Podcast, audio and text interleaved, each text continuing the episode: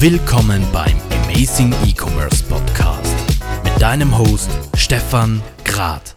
Viele Markenunternehmen verstehen E-Commerce bzw. die vorhandenen Kanäle immer noch falsch, denn man versucht mit einer Marke jeden Kanal gleichermaßen zu erschlagen. Warum das nicht funktionieren kann, wie man die einzelnen Target Groups bestmöglich ansprechen kann und warum Social Commerce in den nächsten Jahren keine Gefahr für Amazon, aber für den eigenen Webshop werden wird, Darüber spreche ich in dieser aktuellen Ausgabe mit Sebastian Funke, dem Gründer und CEO von The Strice Group. Viel Spaß bei der Folge. Ich freue mich heute wahnsinnig, den Sebastian bei mir begrüßen zu dürfen. Vielen Dank für deine Zeit. Stell dich doch mal bitte ganz kurz unseren Zuhörern vor. Ja, hallo. Sebastian Funke mein Name, äh, komme aus Berlin, bin Co-Founder und CEO der Strice Group. Danke dir. Äh, ihr seid ja mit der Strice Group sehr aktiv im Bereich E-Commerce, vor allem für Amazon-Marken, Amazon-Händler tätig. Erzähl doch mal ein bisschen über euren Werdegang. Ihr habt es ja geschafft, wirklich in den letzten Jahren eine beeindruckende Range an Marken bei euch zu etablieren und aufzubauen. Ja, sehr gern. Ähm, das ist alles sehr eng mit so ein bisschen meinem Werdegang äh, verbunden. Ähm, faktisch E-Commerce habe ich, bin ich zu 2012 gekommen. Ja, vielleicht nochmal einen Schritt weiter zurück. Ich bin Unternehmer hier in Berlin seit 2006. Äh, bin damals direkt äh, nach der Uni gestartet und habe da meine erste Digitalfirma aufgebaut. Das war damals eine Gaming-Firma, ähm, die mich sehr lange begleitet hat. Ähm, 2014 habe ich Management-Buyout gemacht äh, von unseren Investoren und 2017 die Firma an eine große niederländische Unternehmensgruppe verkauft und 2000, ab 2012 angefangen, weitere Firmen zu gründen. In den letzten zehn Jahren sind das so um die zehn gewesen, äh, die eine gewisse Relevanz äh, haben und davon vier im E-Commerce. Äh, und 2012 äh, war es so, dass ich ähm, mit meinem damaligen Partner ins E-Commerce gestartet bin mit einer Marke, die nennt sich Gomesso. Das sind Espresso-kompatible Kaffeekapseln gewesen oder sind es auch noch. Die Marke ist noch ein Teil der Strice Group. Also faktisch bin ich habe ich den Grundstein vor neun, fast zehn Jahren gelegt. Ja. Ähm, ehrlicherweise, vielleicht auch für die Zuhörer ganz interessant, nie mit dem Ziel, jetzt irgendwie da äh, eine Venture-Backed Company aufzubauen, sondern das war eher, äh, da hat sich im Markt was verändert. Damals fiel das Patent von Nespresso. Also plötzlich war das ein wirklich Blue Ocean. Es gab eine, ein, wie man im BWL-Studium immer so sagt, so eine Marktveränderung, ja, und, und plötzlich hat sich, äh, gab es dort einfach ganz neue Opportunities. Und da sind wir in den Markt rein als totaler Underdog und haben dort äh, Nespresso-kompatible Kaffeekapseln äh, online vertrieben. War total untypisch. Äh, Gab es eigentlich auch in der Form noch nicht, äh, sondern man ist eigentlich in diese Nespresso-Shops rein. Und dazu bin ich zu E-Commerce gekommen. Ähm, wir hatten relativ viel Erfahrung aus der anderen Company im Bereich äh, Online-Marketing. Ähm, Online-Marketing damals ganz anders als, als heute, ganz andere Kanäle, die zur Verfügung standen und haben einen Webshop aufgebaut mit allem drum und dran. SEO, SEA, Affiliate Marketing. Und dann haben wir geschaut, was gibt's denn eigentlich noch für andere Kanäle, um das zu vertreiben und sind zu Amazon gekommen. Das war so 2015. Ähm, also auch nochmal eine ganz andere Zeit äh, bei Amazon. Ähm, haben dort verstanden, wie man nun ähm, Produkte über Amazon oder in dem Fall war es eine Eigenmarke sogar über Amazon vertreiben kann. Erst in Deutschland, dann in Europa. Und haben uns dann gedacht, naja, wenn wir das mit der Einmarke können, lass uns doch mal überlegen, ob wir dann nicht auch andere Marken in ganz anderen Feldern vielleicht entwickeln können, sind dann zum Bereich Haushalt gekommen, zum Bereich Kochen, zum Bereich Sport, zum Bereich Tiere über die Zeit, haben dort verschiedene Marken dann über die Jahre angefangen äh, aufzubauen. Das wurde dann so groß, dass wir es rausgegründet haben in die Manuko GmbH. Manuko kam, äh, hat den Hintergrund, Manuko heißt Manufacture to Consumer. Da ich damals schon irgendwie D2C ähm, äh, irgendwie verstanden habe, gesagt, hey, Plattform ist eigentlich das, wohin es gehen soll. Das haben wir dann 2017 ausgegründet und über die letzten drei, vier Jahre bis Ende 2020 ist die Manuko so in die Top 200 Amazon-Seller gewachsen. Ganz organisch, ohne Zukäufe. So. Und dann, so 2018, 2019 hatte ich verstanden, Mensch, eigentlich könntest du schneller wachsen, wenn du kleinere Marken vielleicht dazu kaufen könntest. Ähm, die einfach irgendwie Kapital oder irgendwie Unterstützung brauchen ähm, oder vielleicht von den von den Gründern nicht mehr betrieben werden sollen. Und habe dann so im Jahr 2019 im Sommer so mit 20, 30 Marken gesprochen mit Inhabern.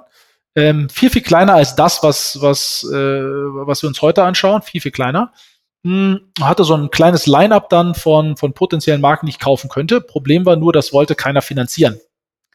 Ja, ähm, das war so, da bin ich dann zu Eigen- als auch Fremdkapitalgebern hingegangen, habe gesagt, Mensch, hier und wäre doch super spannend. Da meinten die dann zu mir, du Sebastian, äh, wir schätzen dich, aber das ist so 2010, von dem du hier redest, ja, das ist E-Commerce. Ähm, das ist jetzt äh, nicht mehr so spannend für, für Investoren. Ähm, wohlgemerkt, das war alles pre-Covid. Ja, äh, muss man sich einfach bewusst sein, das hat sich ja nochmal geändert äh, durch die, durch die Corona-Pandemie. Genau, dann 2020 kamen auf einmal diese ganzen Nachrichten von diesem super Unicorn aus den USA, Trasio, äh, was dort Marken aufkauft. Ähm, und plötzlich äh, kamen wir dann wieder mit Investoren ins Gespräch, Mitte, Ende 2020. Die haben gesagt, Mensch, ihr wisst doch, wie Amazon funktioniert. Ist das nicht ein spannender Bereich, äh, wo wir mal miteinander sprechen sollen? Und das hat sich dann so ergeben, dass wir Ende 2020 dann eine Finanzierungsrunde gemacht haben ähm, die Strice Group gegründet, die Manuko und auch das, das, das Gromesso, also diese Espresso-kompatiblen Kaffeekapseln hier integriert haben. Und ähm, damit ging es dann los. Was ist vielleicht ein bisschen unser Ansatz? Also wir sehen uns jetzt nicht als, als eine reine äh, M&E-Firma, sondern wir sind zum Schluss ein E-Commerce-Händler, ja, der irgendwie verstanden hat, wie man äh, Produkte und Eigenmarken äh, entwickelt und, und skaliert und benutzen diesen Kanal des Zukaufs eigentlich nur dafür, um, um schneller zu wachsen. Ja, ähm, genau. Und haben jetzt in 2021 haben wir 30 Akquisitionen gemacht, also 30 Firmen dazugekauft äh, innerhalb von zwölf Monaten, ähm, haben die bei uns integriert. Ganz unterschiedlichste Größe, sehr viel auf, auf Europa fokussiert, teilweise aber auch in den USA. Genau, ähm, sind vom Team her angewachsen, so von gestartet von so um die 15 Leute auf knapp 100, ähm, wären aber eigentlich mehr, hätten wir schneller Leute gefunden. Ja, also ja, der Zielwert wäre so 140 oder so gewesen, aber wir haben einfach nicht genug gute Leute äh, gefunden. Die brauchst du aber auch, um so, ein, so, eine, so, eine, so eine Menge an, an Marken irgendwie zu, zu, zu, zu managen. Ähm, genau. Und vielleicht ein bisschen andere Firma, die ich noch gegründet habe, die einfach hier noch eine Rolle spielt, ist die Stojo Media. Stojo fokussiert sich auf den Aufbau von Marken auf Instagram und Facebook, also ein ganz anderer Bereich. Und aus der Erfahrung her, ich bin da nie operativ gewesen, haben wir ein operatives Team drauf, ähm, aber die helfen äh, sowohl Kunden, äh, ihre Marken auf, auf Facebook, Instagram zu skalieren, als auch bauen sie selber Marken auf. Und aus der Erfahrung, aus den Datenpunkten, die ich dort gesammelt habe, kommt eigentlich zum Schluss die Conclusio, ähm, äh, die wie folgt ist. Also wir sehen zwei Trends im E-Commerce, vielleicht ein bisschen die Brücke zu dem, äh, was du gefragt hast, äh, zu schlagen. Ähm, E-Commerce aus unserer Sicht wird getrieben durch zwei Trends und die sind jetzt nichts Besonderes, weil die viele andere auch sehen, nur die Konklusion von uns ein bisschen anders. Denn wir sagen, okay, zum einen ähm, passiert E-Commerce heutzutage zunehmend auf Plattformen. Und Plattformen unterscheiden wir einmal in Plattformen, wo es eine Nachfrage gibt. Das sind Pull-Marketing-Plattformen. Amazon als alles, was einen Suchschlitz hat. Amazon, eBay, Rakuten. Du hast eine Nachfrage, ähm, du hast ein Problem, du möchtest eine Lösung und die Lösung sollte im Idealfall möglichst ähm, das Preis-Leistungs-Verhältnis möglichst gut sein. Ja, ähm, also sehr preisgetrieben, sehr funktionsgetrieben. Und dann hast du andere Plattformen, die du gar nicht als E-Commerce-Plattform wahrnimmst. Das ist das ganze Thema Social Commerce. Hätten diese Plattform ein Checkout auf ihrer Seite, würden die Leute nicht mehr auf Shopify leiten. Ähm, und äh, du hättest plötzlich eben aus der klassischen Social ähm, Social Media Plattform eine richtige Social Commerce Plattform.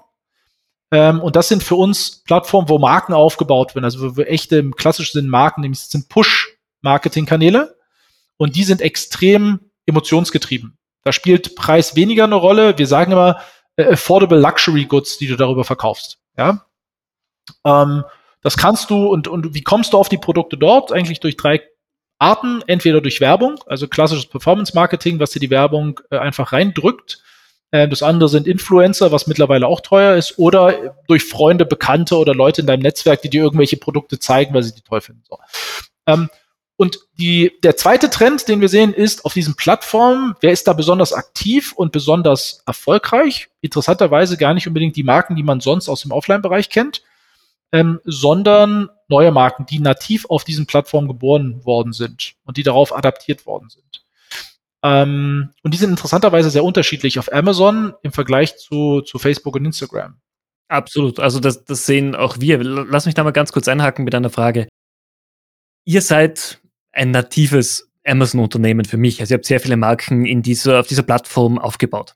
Und immer noch, wir haben jetzt 2022, sprechen sich viele Hersteller, immer noch viele Markenunternehmen gegen Marktplätze aus. Ähm, wie kann das sein aus deiner Sichtweise? Ähm, also, äh, was die Ratio von denen ist, kann ich nur teilweise erahnen, weil da bin ich jetzt nicht tief genug drin. Ähm, ich glaube, du hast dort einfach das Problem der Kannibalisierung der verschiedenen Distributionskanäle. Ja, ähm, du hast halt Hersteller, also man muss, glaube ich, auch ein bisschen unterscheiden zwischen Herstellern und, und Markeninhabern. Ähm, Hersteller, glaube ich, sollten da total drauf gehen, weil die können nämlich einfach Produkte herstellen für unterschiedliche Plattformen und unterschiedlichen Marken. Aber der Markeninhaber hat natürlich die Herausforderung, wenn er Offline-Produkte verkauft, dass er ähm, hinsichtlich seiner Preisgestaltung auf allen Plattformen gleich unterwegs sein muss, damit seine Partner offline äh, funktionieren, etc. Ähm, und ich glaube, es ist ein großer Fehler, ähm, wenn man auf einer Plattform wie Amazon nicht unterwegs ist. Ähm, das glaube ich, wirklich ein großer Fehler. Ähm, vor allen Dingen, wenn man aber Millionen in Werbung investiert ähm, und ein Markeninhaber ist von einer großen Marke, ähm, aber auf einer Plattform, die 40, 50 Millionen Unique Visitors im deutschsprachigen Bereich hat, ja, also Amazon in dem Fall, dort nicht das Geld in die Hand zu nehmen, um die Markenpräsenz ordentlich zu pflegen in Form von Content. Man muss ja nicht mal selber die Produkte verkaufen, aber dafür zu sorgen, dass deine Bilder, dass dein Text äh, markenkonform ist, auch wenn es deine Reseller zum Schluss nutzen, glaube ich, ist aus meiner Sicht in der heutigen Zeit durchaus sträflich. Aber das muss jeder für sich selber entscheiden. So, und ich glaube, man spielt dort in einem, einem Spannungsfeld zwischen, ich finde das total spannend als Distributionsplattform, ähm, im Vergleich zu, äh, ich, oder in Kontrast zu, ich muss sicherstellen, äh, dass dort äh, meine, meine Offline-Partner nicht irgendwie vor den Kopf gestoßen werden. Ich glaube, in dem Spannungsfeld äh, bewegt man sich. Und aus meiner Sicht, die, die einfache Lösung dafür ist, diese Plattform vollständig zu verstehen. Und auch die Frage Amazon, diese Diskussion habe ich auch häufiger, was ist es denn? Was, also wie nutze ich Amazon? Ich glaube, da gibt es zwei Arten, wie man das nutzen kann. Ähm, zum einen als reine Transaktionsplattform. Das heißt für mich, es kommt jemand zu Amazon, weil er meine Marke sucht. Ich will keinen eigenen Webshop haben. Ich möchte den Traffic meiner Marke, ich rede immer vom Traffic meiner Marke, nicht über eine eigene äh, Institution, eigene Webshop, äh, eigene Plattform äh, monetarisieren, sondern ich nutze die die ja, Distributionsstärke, auch Pan-EU ähm, äh, von, von Amazon, um eigentlich nur den Traffic, der im Internet existiert, auf meine Marke zu monetarisieren und bin da bereit, einen bestimmten Betrag abzugeben. Das ist eine Nutzung aus meiner Sicht. Also eine reine Transaktionsplattform. Ähnlich wie ein DM Rossmann. Ich stelle meine Produkte ins, ins Regal bei DM oder Rossmann, weil ich Marken äh, ähm, im Bereich Drogerieware äh, ähm, irgendwie eine Marke habe und brauche dafür eine Plattform, worüber ich das abwickeln kann. So. Dann gibt es aber noch, und das ist, glaube ich, das, was sehr powerful ist, ist Amazon als Reichweitenpartner, der einfach dort sehr, sehr, sehr viel Traffic auf Keywords hat. Nämlich auf Probleme. Ich suche, ich nehme mal ganz gern die, das Beispiel der Handyhülle, weil alle haben mein Handy, das können ihr irgendwie nachvollziehen. Ähm, ich kaufe mir, ich persönlich, du vielleicht auch, ich kaufe mir ein Handy, um mein Handy zu schützen. 10 Euro, ich gehe zu Amazon. iPhone 13 Max Pro, wie auch immer das heißt, Handyhülle. Wo gucke ich nach? Nach Bewertung und nach dem Preis. Bewertung ist eine, äh, ein Anzeichen von Qualität heutzutage. Viele gute Reviews suggerieren mir, dass die Qualität hoch ist und der Preis ist zum Schluss äh, das, was mich treibt. Ähm, meine Frau auf der anderen Seite kauft eine Handyhülle für 45 oder 50 Euro auf Social Media. Warum? Weil sie zum Schluss damit einen gewissen sozialen Status erreicht, wenn sie ihre Freundin trifft oder weil sie es einfach schön findet, äh, weil sie es, wenn sie sich mit ihren Freunden trifft, auf den Tisch liegt und alle sagen, wow, die sieht aber hübsch aus, wo hast du die denn her? So.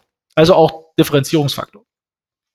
Kommen wir aber zu Amazon zurück. Also das ist eine Plattform, wo ich sehr, sehr viel Traffic auf Keywords abgreifen kann, der mich zum Schluss eigentlich, solange ich organisch den Traffic abgreife, äh, nichts kostet, außer die klassischen äh, 15 Prozent auf den Bruttoumsatz. Ich glaube, das wird häufig unterschätzt. Wenn mich also heute jemand fragen würde, der eine Marke offline vertreibt und das Offline-Vertriebssystem, das Multilevel-Vertriebssystem dort äh, ist aus meiner Sicht ein ganz anderes als das, was online passiert. Glaube ich, muss man heutzutage in Silos denken und ma kanalspezifische Marken entwickeln. Also wenn mich heute, ich nehme gerne die Marke Zwilling, die ist irgendwie äh, ein gutes Beispiel, ähm, ist, eine, ist eine gut äh, qualitativ hochwertige Marke.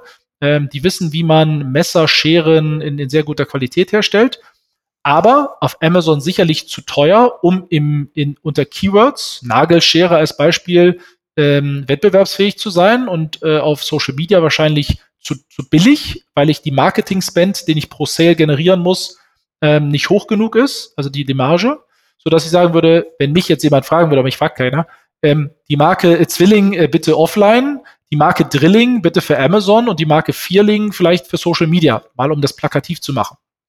So würde ich das aufziehen. Es gibt ganz, ganz viele Gründe, da kann ich jetzt hier wahrscheinlich Stunden äh, dazu reden, warum ich das machen würde. Ein Beispiel ist, wenn ich teures Marketinggeld in eine Marke auf Instagram und Facebook investiere, dann habe ich gar nicht das Interesse, dass man diese Marke auf Amazon findet, sondern ich möchte eigentlich, dass dieser gesamte Traffic in das Silo meines Webshops läuft. Das heißt, wenn die Marke, wenn das jemand eingibt auf, auf Google, muss ja nicht mehr Amazon sein, sondern auf Google eingibt, dann möchte ich nicht, dass der Link, der erste Link Amazon ist, aufgrund der SEO-Stärke, die Amazon hat, und dort der gesamte Traffic, den ich eigentlich generiere, zu Amazon geht, sondern ich möchte es in meinem Webshop eigentlich abmonetarisieren. Da gibt es vielleicht andere, die sagen, nee, ich möchte diesen ganzen, diesen ganzen Hassel, den ich dort habe, mit eigenem Webshop und Fulfillment nicht haben. Ich möchte das über Amazon machen. Das ist ein fair Point. Ähm, aber eigentlich macht es Sinn, das im eigenen Webshop zu monetarisieren. Und auf der anderen Seite möchte ich eigentlich auch keinen Traffic, den ich auf Amazon generiere mit Keywords, von meinen Listings abziehen. Es wird ja immer gern gesagt, na ja, ich versuche dann Traffic von Amazon auf meinen eigenen Webshop zu ziehen. Das möchte ich eigentlich auch nicht, weil für diejenigen, die es nicht wissen, jeder zusätzliche Sale auf Amazon in deinem Listing es dir hilft, im, Gegens äh, im äh, gegen deine Konkurrenz sich durchzusetzen. Also wer mehr Sales macht, der steht höher im Ranking. Das heißt, jeden Sale, den ich abziehe in meinem Webshop, tut mir eigentlich in meinem organischen Ranking äh, weh. Und deshalb sage ich, warum nicht, wenn ich in einem bestimmten Bereich ähm, besonders gut bin in der, in der Herstellung, nicht sagen, ich nehme eine Marke für Amazon und eine Marke für Social Commerce, also ein Beispiel, die wahrscheinlich, die Social Commerce Marke muss mehr haben, da muss mehr drüber erzählt werden. Beispiel eine Yogamatte. Also die schwarze PVC Yogamatte, die würde ich nicht über Social verkaufen. Die verkaufst du für 19,99 über Amazon.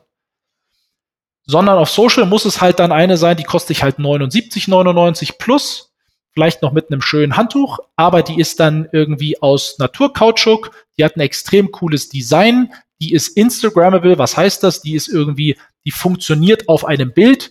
Ähm, wenn ich die ausrolle in meinem Yoga-Kurs, sagen alle, wow, wo hast du die her? Die sieht ja total toll aus. So mal grob gesagt. Und, und das so ein bisschen, woher wir kommen, das ist unsere Vision. Deshalb eben besonders erfolgreich auf diesen Plattformen neue Marken, die das irgendwie verstanden haben. Äh, finde ich super spannend. Vor allem, es ist doch ein anderer Approach, als es viele bestehende Unternehmen am Markt haben. Du bist hier wirklich sehr auf äh, Zielgruppenerzeugnisse eingestellt, wirklich die richtige Marke für die richtige Zielgruppe, was ich mega spannend finde. Jetzt kommen aber viele Marken auch auf uns zu oder auf mich zu und wir sprechen drüber und sagen, ja, ich weiß, die Social Media Kanäle sind wichtig, um uns darzustellen, aber ist es denn überhaupt noch möglich, heutzutage eine Marke auf Instagram, auf TikTok aufzubauen? Und da stoßen viele Unternehmen einfach an ihre Know-how-Grenze, weil sie nicht wissen, wie es funktioniert, wie auch ihre Kunden auf diesen Kanälen ticken. Wie ist da euer Ansatz? Ja, du hast es ja gerade schon ein bisschen, bisschen beschrieben. Ich versuche immer vom Kunden zu gehen. Und ich glaube, das ist so ein Thema, ähm, das, das, das häufig unterschätzt wird. Ähm, einfach mal zu schauen. Also Social-Kanäle sind ja auch nicht gleich, sondern die sind sehr unterschiedlich, sowohl von der Zielgruppe von der Nutzung des Contents. Ähm, Beispiel Pinterest hat ja auch ganz viele Bilder wie Instagram, wird aber ganz, ganz anders genutzt, hat eine ganz andere auch Zielgruppe. Ja? Das heißt, ich glaube, ich muss erstmal verstehen, ähm, wo ist meine Zielgruppe. Ja? Also zum Beispiel äh, Whey-Protein ähm, für äh, Sportler, äh, die ins Fitnessstudio gehen, ist wahrscheinlich auf Instagram auch verkaufbar. Aber wenn die Zielgruppe sehr männlich und jung ist, würde ich wahrscheinlich eher auf YouTube werben. Ja, so, als ein Beispiel. Das heißt, ich muss wirklich verstehen, wer ist meine Zielgruppe. Punkt eins. Punkt zwei darf man nicht unterschätzen, dass diese Social Media Kanäle mittlerweile auch in der in den in Marketing Spend einfach extrem teuer sind, extremst, wenn du eine Skalierung hinbekommen willst.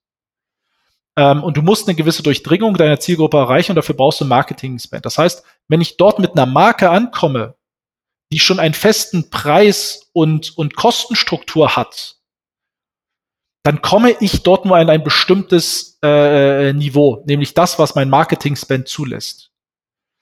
Wenn ich aber andersherum hergehe und auf einer grünen Wiese starte und sage, das ist die Zielgruppe, ich habe ein Produkt, was eigentlich zu der Zielgruppe passt, jetzt muss ich nur noch durch sehr viel intensives Testing verstehen, was ist der Preis, zu welchem Preis sind die bereit zu kaufen, ist es ein ganz, ganz anderer Ansatz und so würde ich halt rangehen. Das heißt, mit einer existierenden Marke ist es sehr, sehr viel schwerer, wahrscheinlich zu schauen, ob das klappt, weil diese, deshalb zurück zu diesem, diesem Omni-Channel oder Multi-Channel habe ich halt echt Probleme, zu sagen, das kriege ich halt nicht gematcht. Ich will halt nicht stuck in the middle sein.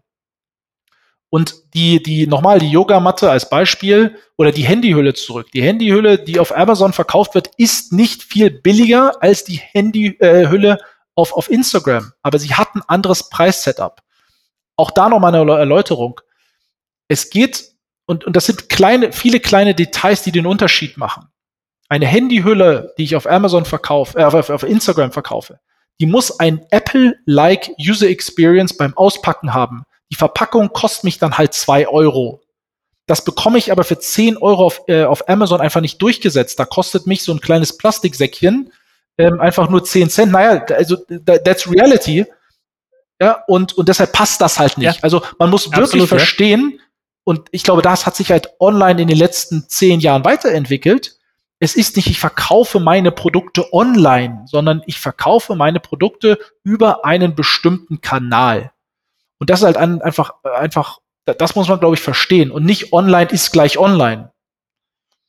Das ist aber die Opportunity, glaube ich, für jemanden, der, der Herstellungsfähigkeiten hat, von Produkten, die Möglichkeit zu sagen, ich gehe in eine Differenzierung. Und ich meine, das ist nichts anderes, als was offline teilweise schon passiert ist.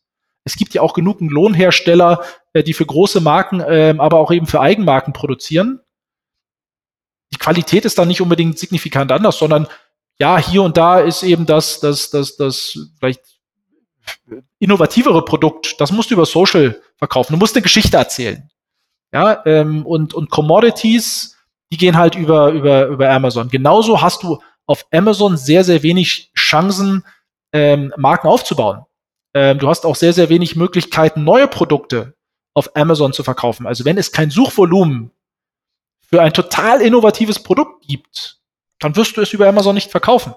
Außer du hast vielleicht ein, ein, ein, ein, ein, ein Keyword oder eine Marke, die dieses Produkt in den Markt schon reingedrückt hat. In unserem Fall war das damals Nespresso.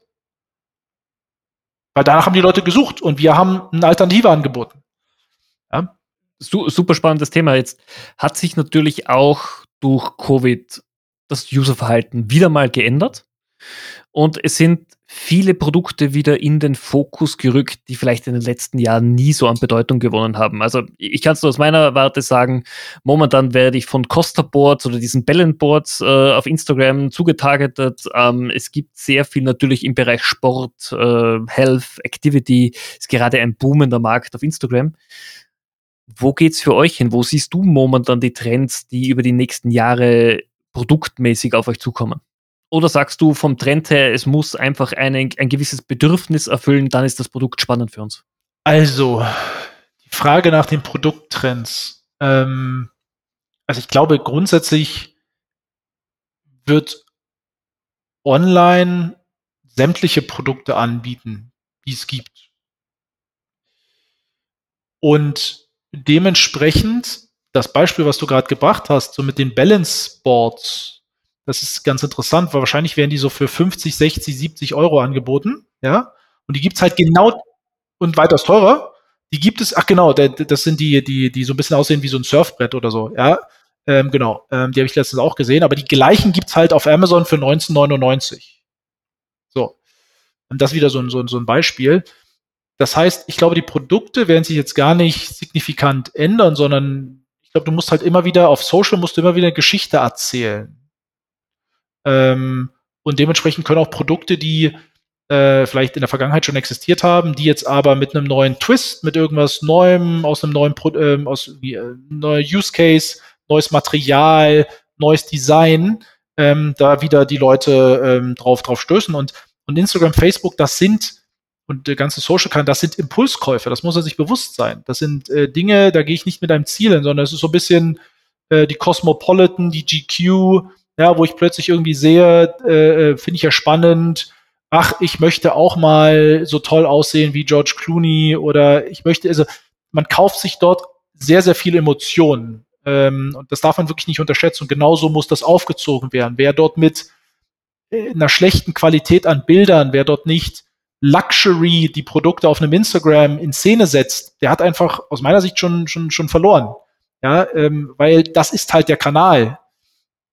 Ähm, und, und wo ich glaube schon eine Menge Potenzial auch sehe, ist das ganze Thema auch mit, mit Influencer-Marken. Auch da sind wir, sind wir aktiv. Ähm, in der Hinsicht, dass wir sagen, wir bauen eigentlich Marken mit Influencern auf, die eine große Reichweite haben. Also auch da wieder die Reichweite zu nutzen. Ähm, da gibt's ja mit, weiß ich, Capital Bra und, und, und, und Shireen David so im Getränkebereich äh, sicherlich einige Marken, die man vielleicht hier und da mal gehört hat. Und ähnliche Dinge kannst du auch mit ganz anderen Produkten aufziehen. Ja, also jemand, der heute Hersteller ist, kann sich eigentlich aus meiner Sicht den richtigen Markenbotschafter ranholen, mit dem eine Marke entwickeln.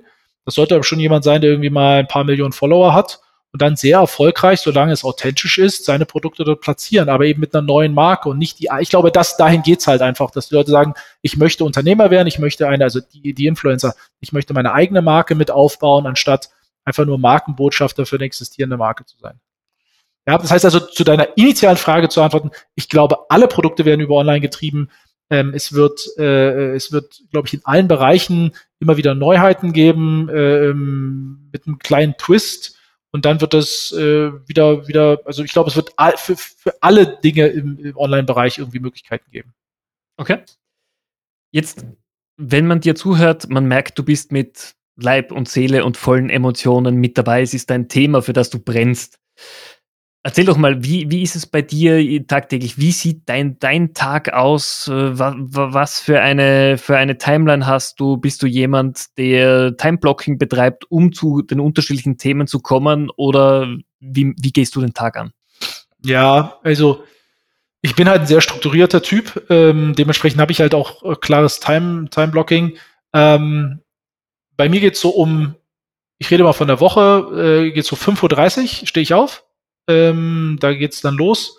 Ähm, meistens dann so bis sieben, halb acht ähm, bin ich am Rechner, am Computer, morgens. Ähm, dann Family bis um neun, fertig machen Family. Ab neun dann wieder Business. Ähm, ich versuche irgendwie, ich, wenn ich ins Büro fahre, manchmal fahre ich noch ins Büro, versuche ich immer das zu einem Zeitpunkt zu machen, wo ich telefoniere, um die halbe Stunde, die ich da fahren muss, zu nutzen. Und sonst, ja klar, also ich habe, das ist, glaube ich, in meiner Position normal, einfach super viele äh, Termine irgendwie im Kalender eh schon. Und alles andere, morgens mache ich mir einen klaren Plan, welche Themen möchte ich durchpriorisieren ähm, und, und welche sind wichtig für den Tag, für die Woche, für den Monat. Und so versuche ich das auch runterzubrechen mit einer klaren Priorisierungsliste von 1 bis X. Ja, also ich halte nichts von Prioros, äh, die mehrfach vergeben werden, so als ein Beispiel. Ja, ähm, weil das geht halt nicht. Das äh, versuche ich auch meinen Mitarbeitern immer mit beizubringen. Und dann, genau, klares Timeboxing, dafür 30 Minuten, dafür 20 Minuten äh, und dann durchziehen. Meistens ist viel mehr auf der Agenda. Und ich fahre aus dem Büro so gegen 10, 11 wieder zurück und gehe so gegen 12 ins Bett. Okay. Also doch sehr straffer Zeitplan, auch für dich. Genau, also total. Auch in der aktuellen, in der aktuellen Phase total. Also es gab auch mal Zeiten, wo es ein bisschen weniger war, aber ähm, genau. Gibt es irgendwas, das man immer bei dir findet, das immer dabei ist, ausgenommen das Telefon, weil ich glaube, du wirst auch jemand sein, der immer mit seinem Telefon anzutreffen ist. Was immer, gute Frage, nee. Also ehrlicherweise, also ich mein, wir sind jetzt, also meine, meine Ausstattung ähm, ist mittlerweile mein, in meiner, in meiner Tasche habe ich halt so die gesamte äh, äh, Ausstattung, die man heutzutage irgendwie hat. Ähm, das geht von der Maus los über äh, ein Mauspad. Ich habe immer noch auch ein auch ein großes Notepad, also Notepad, wo ich so wirklich äh, per Hand, ich bin halt jetzt auch schon mit 41 eher zur älteren Generation zählig, ja, ähm, äh, äh, äh, also ein richtiges ganz normales äh, mit Stift und, und, und Papier, so, so ein Notepad, wo ich mir Sachen reinschreibe, äh, Laptop, äh, Ladegerät, alles was man zu, Handy, Ladegerät, extra Kopfhörer, also die gesamte Ausstattung des virtuellen äh, ähm, äh, Arbeitsplatzes habe ich immer bei mir in der Tasche, weil ich mich immer wieder neu aufschlage, sei es zu Hause oder sei es hier im Büro. Ähm, genau, aber sonst, nee, also nichts Besonderes, was ich sonst irgendwie noch mit mir rumtrage. Was ist so deine persönliche Superkraft, die du auch mit ins Unternehmen einbringst? Boah. Äh, gute Frage. Ähm, ich glaube, ähm, den, den, den, den Drive, glaube ich, also zum einen, glaube ich, Strukturiertheit, ähm, auch in, in kurzer Zeit Probleme oder Dinge, die mir erzählt werden, irgendwie in ganz ähm, einfache Strukturen runterzubrechen,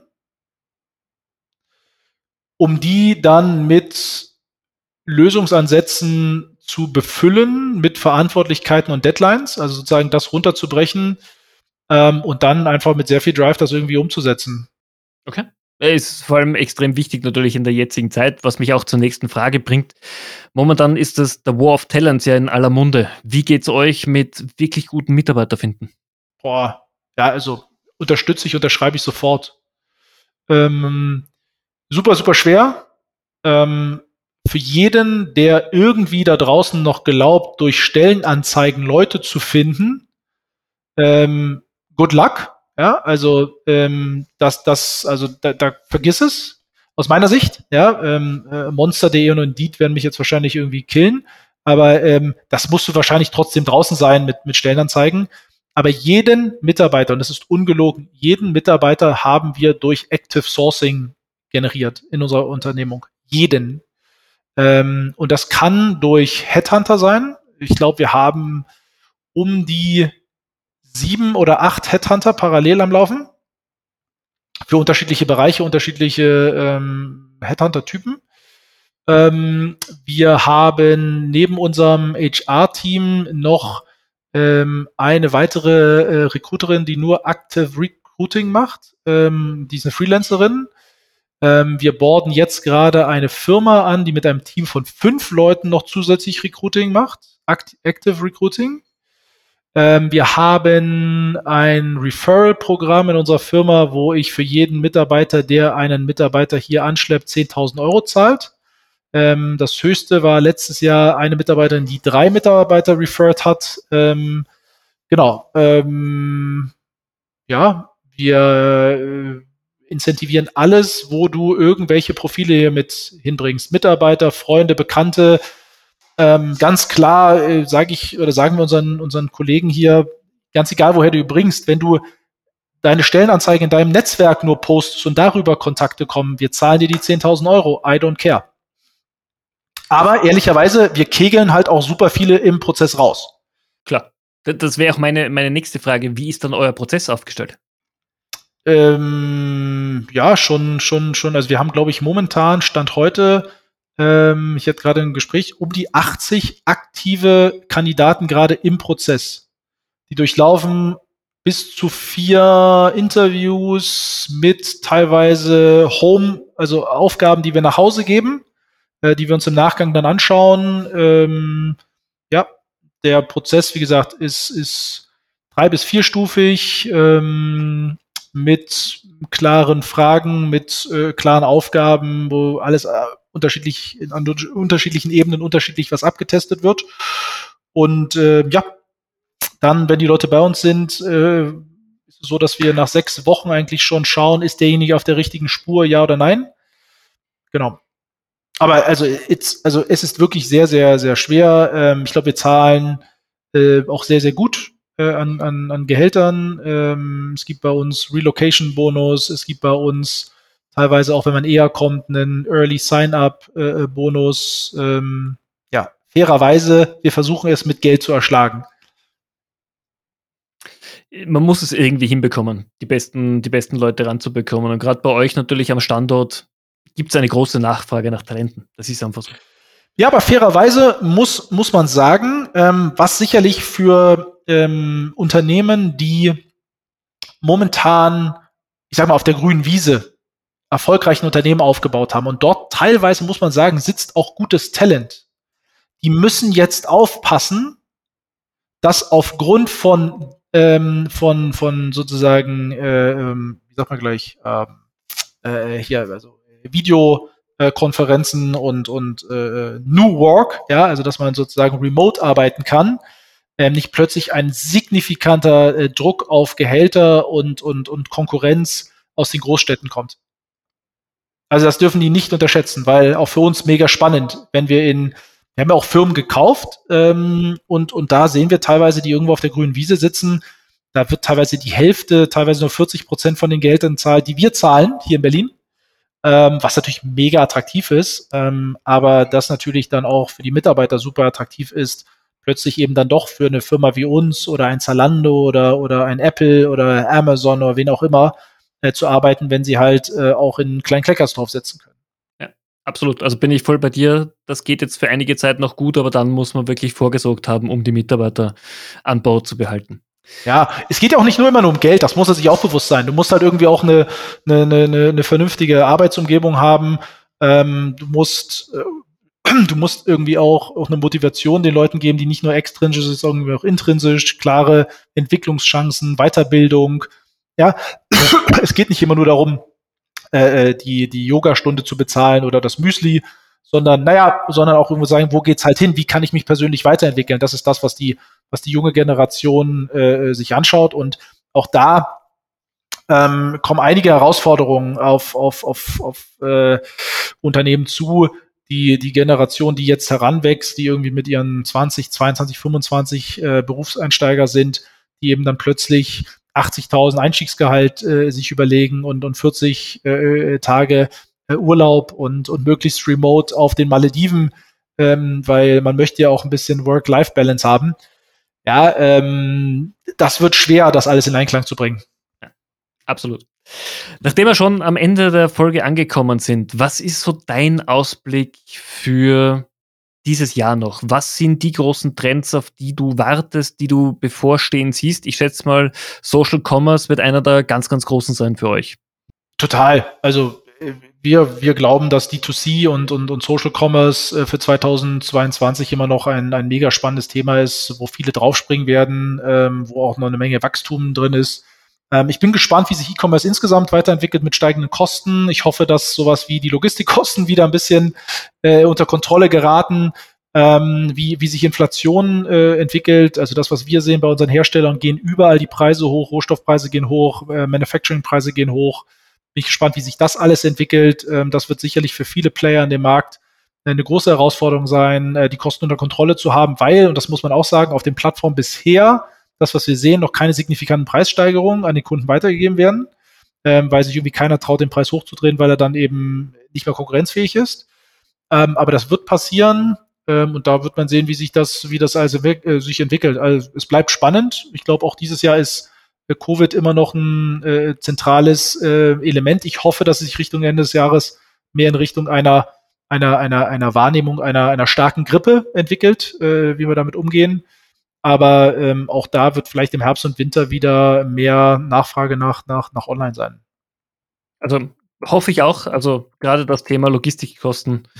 Ich habe gerade gestern bemerkt, um wie viel die österreichische Post ihre Kosten nochmal jetzt im Jänner erhöht hat, nachdem sie es im letzten Jahr schon erhöht hat. Also wird für viele Händler sehr, sehr spannend, das noch zu schlucken. Ja, nicht nur das. Ähm, für alle Händler auch spannend. Ab Oktober steigt der Mindestlohn auf 12 Euro. Auch das wird gewisse Auswirkungen im Bereich äh, Logistik haben. Ja, ähm, im Warehousing. Ähm, auch da werden die Kosten steigen. Nicht nur im Warehousing, sondern auch im Transport. Sicherlich auch DHL und, und Hermes und wie sie alle heißen, äh, werden auch da sicherlich gewisse Anpassungen durch, äh, durchführen. Und das an den Kunden weiterzugeben, wird immer schwer. Ja, weil der Kunde heutzutage erwartet, dass er im Idealfall kostenfreie Lieferung hat ab einem Mindestbestellwert. Das heißt, das bleibt dann doch wieder beim Unternehmen. Bleibt spannend.